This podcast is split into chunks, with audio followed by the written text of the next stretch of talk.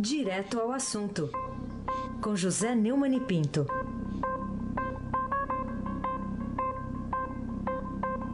Oi, Neumani, bom dia.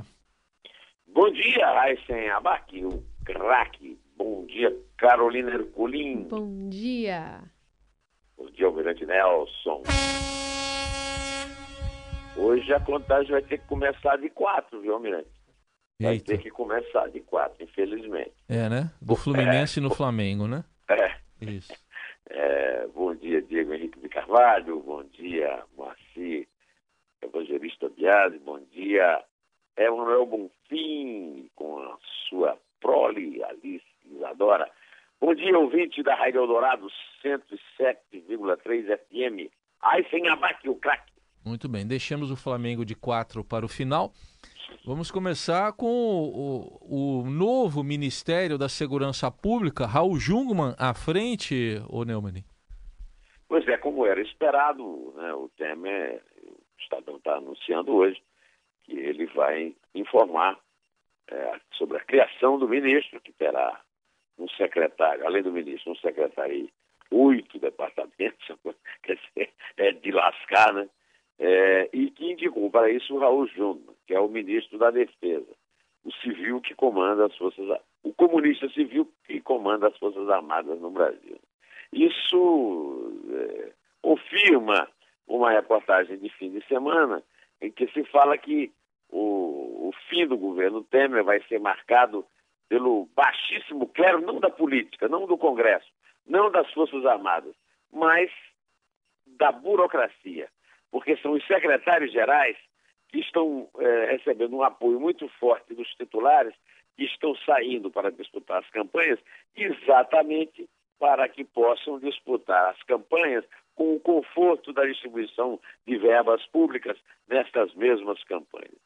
A, a- a substituição do, do ao Jungmann também no Ministério da Defesa já está decidida e, segundo o Estadão, é mais um militar.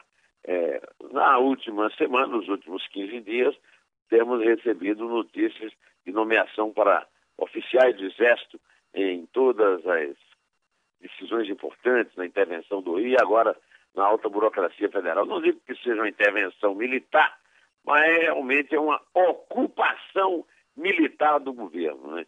É, não conheço nenhum desses oficiais, aliás, ninguém conhece, desde que o Exército saiu do poder com a queda da ditadura, né, na chamada República Nova, que ninguém tem mais um contato muito grande com as biografias, com o almanaque do Exército, com as biografias dos generais, mas é bom lembrar que havia, no passado, felizmente parece que não há mais, é, uma, uma espécie de temor de que quando se dá a. quando se bate continência, o- os militares já vão logo segurando no seu cotovelo. Esperemos que essa velha é, assertiva não seja mais válida, não é mesmo? Carolina Ercolim. É isso aí. Neumann, e agora também tem um outro assunto aqui, que é essa perícia da Polícia Federal reconhecendo como válidos aqueles e-mails da Odebrecht que comprometem o ex-presidente Lula, né?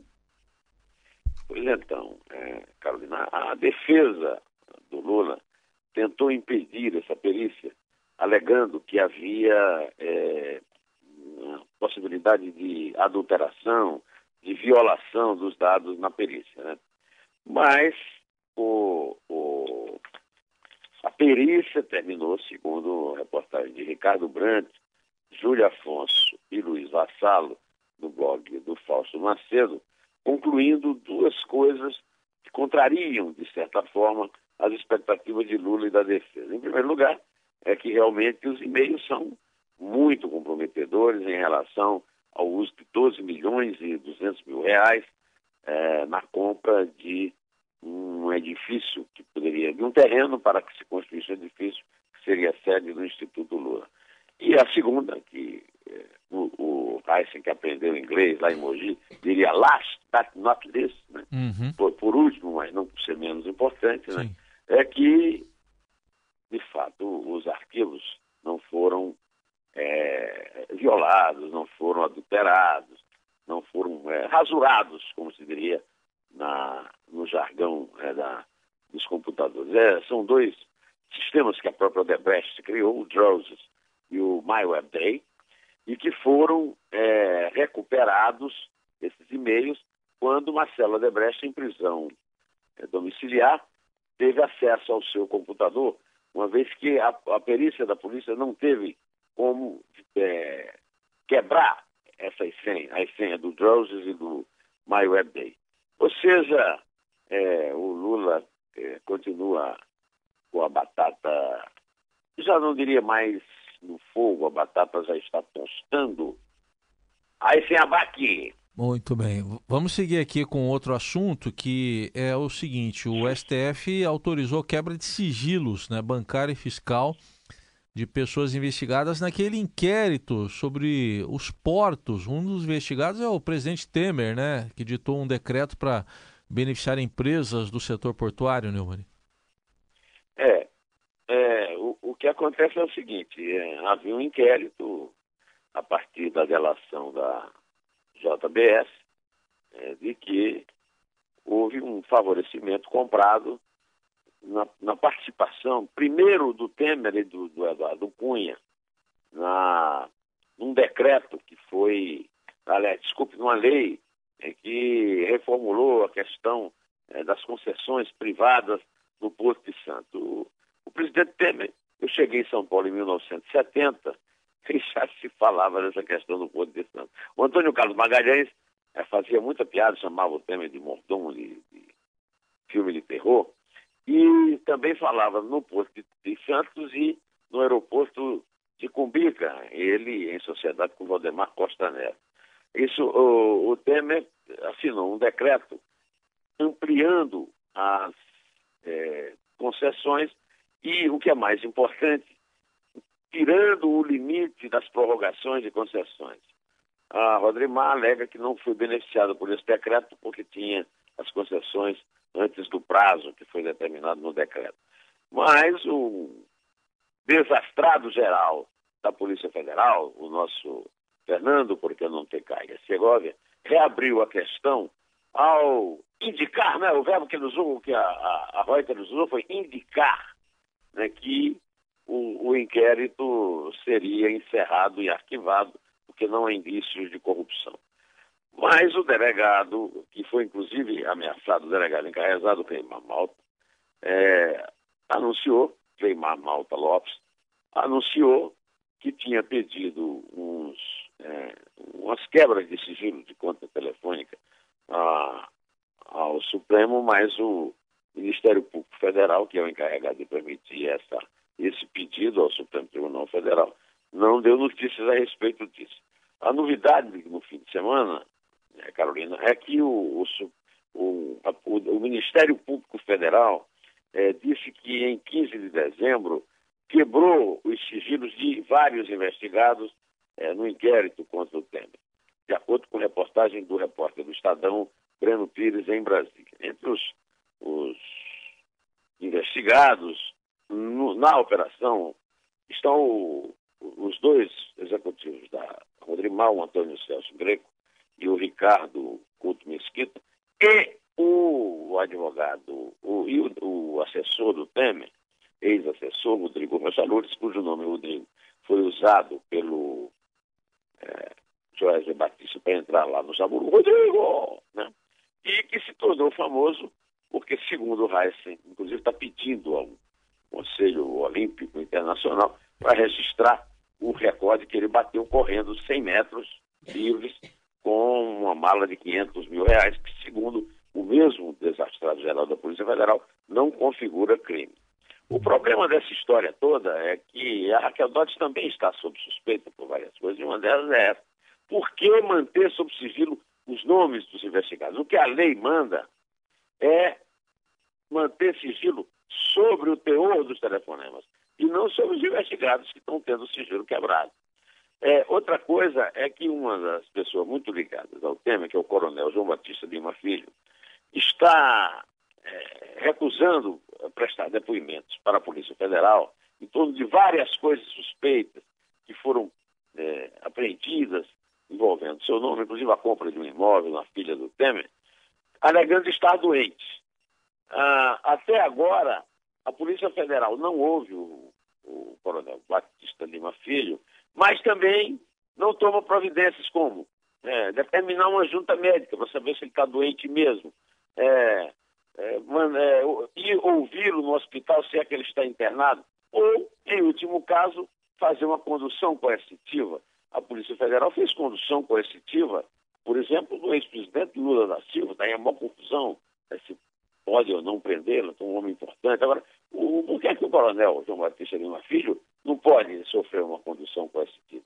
E por que é que nós temos que ficar esperando que os médicos particulares dele o liberem para que preste depoimentos importantes? Inclusive, tem um, um telefonema que foi, foi gravado e que uma senhora, é, ele cobra é, propinas de uma senhora não identificada.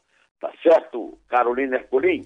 Tá certo. Aliás, outro assunto que eu queria falar contigo é, é, também envolve o Supremo, porque a presidente do STF, Carmen Lúcia, está sob pressão máxima para que ponha a voto lá no plenário do Supremo ou o habeas corpus preventivo para o ex-presidente Lula ou questionamento sobre a prisão após a condenação em segunda instância. Aí eu queria juntar esse fato com outro, que é o que, que a, a ministra Carmen Lúcia e o ex-presidente do STF, César Peluso, têm em comum? Essa Carolina é intrigante, hein? A Carolina é pior do que você, cara. Que, que, Eu que, não. que insinuação é essa da, da Carmen Lúcia com o, o Celso Peluso?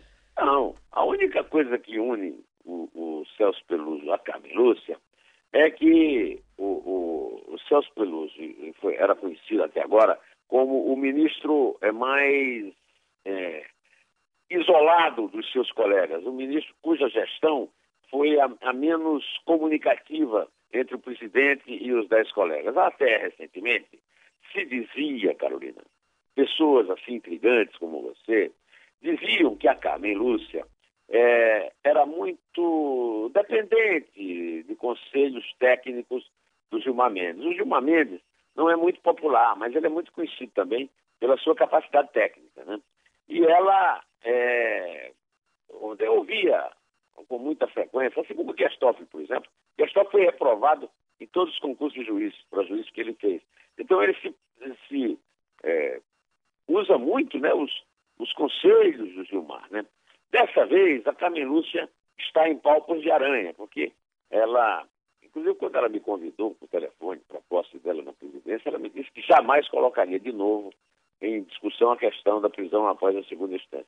Mas tudo indica, segundo eu li nos jornais semana, que ela vai, como se espera mesmo, é, convocar isso para ver se libera o Lula. O Lula foi o presidente que a nomeou por indicação de José de Castro. José de Castro não é propriamente um grande jurista, é um mineiro, mineirinho, que foi advogado-geral da União é, no governo Itamar Franco. Eu sou um grande fã do Itamar, mas Zé de Castro não foi o mais brilhante advogado-geral da União da história. Aliás, o Gilmar Mendes também foi advogado-geral, o Dias Toffoli também foi advogado-geral, né? E, e o, ela está bastante pressionada porque ela foi muito contestada e tá, o, o Temer está muito amuado com ela, porque ela é, é, não, é, ela andou é, cortando aí o decreto, não foi decidido isso até agora, o decreto do indulto natalino do Temer, e levou o governo à exasperação no negócio da, da Cristiane Brasil, né, que ela impediu que a Cristiane Brasil tomasse posse.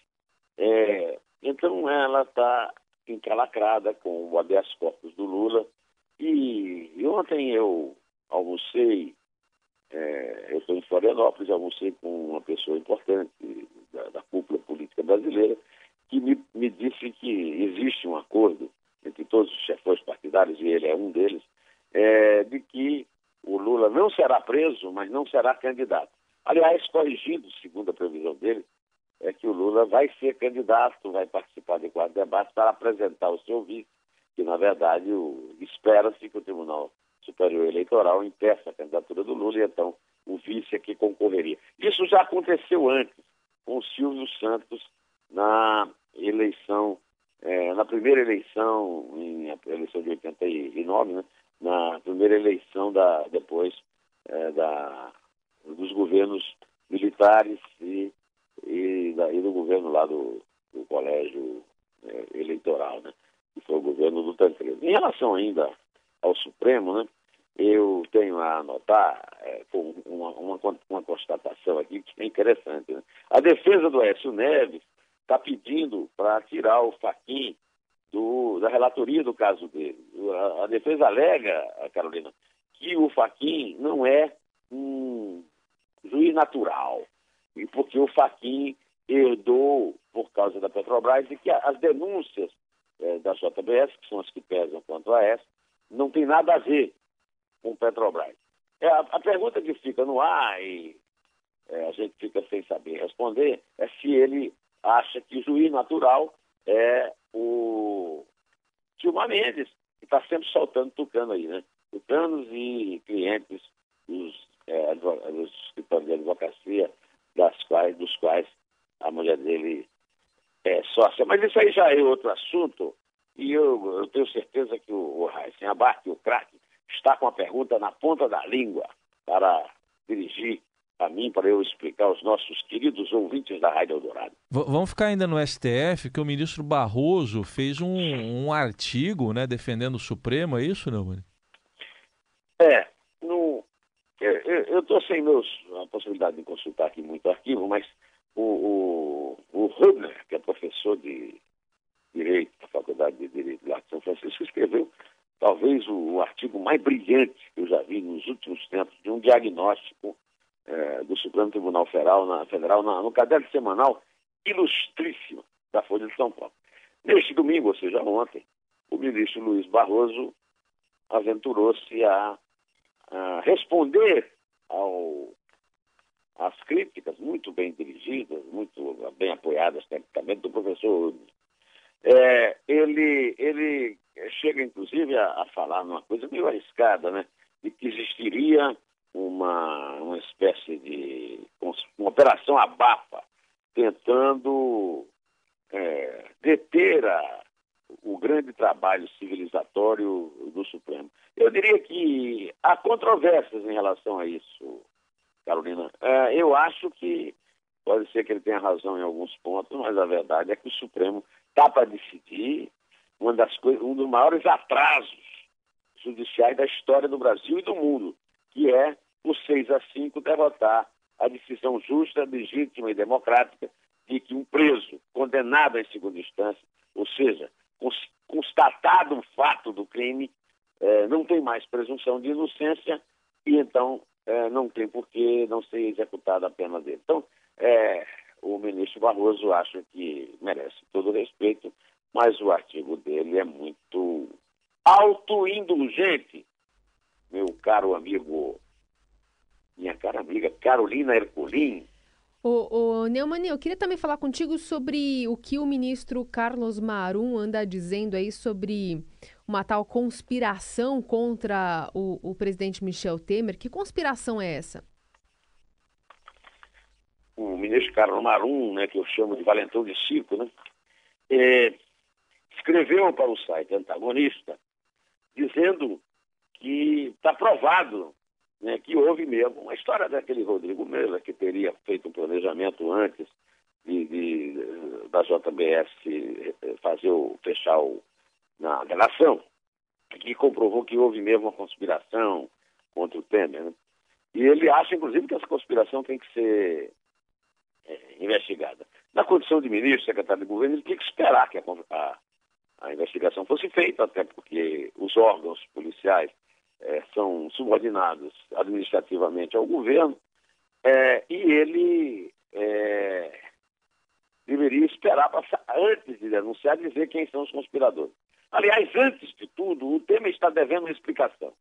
Por que, que ele recebeu um bandido, que diz que é um bandido, que ele tem detratado, que ele tem maltratado retoricamente, na calada da noite, no porão do Palácio Jaburu, para tratar de assuntos nada republicanos, e tem a frase. Como é que é a frase, Raíssa?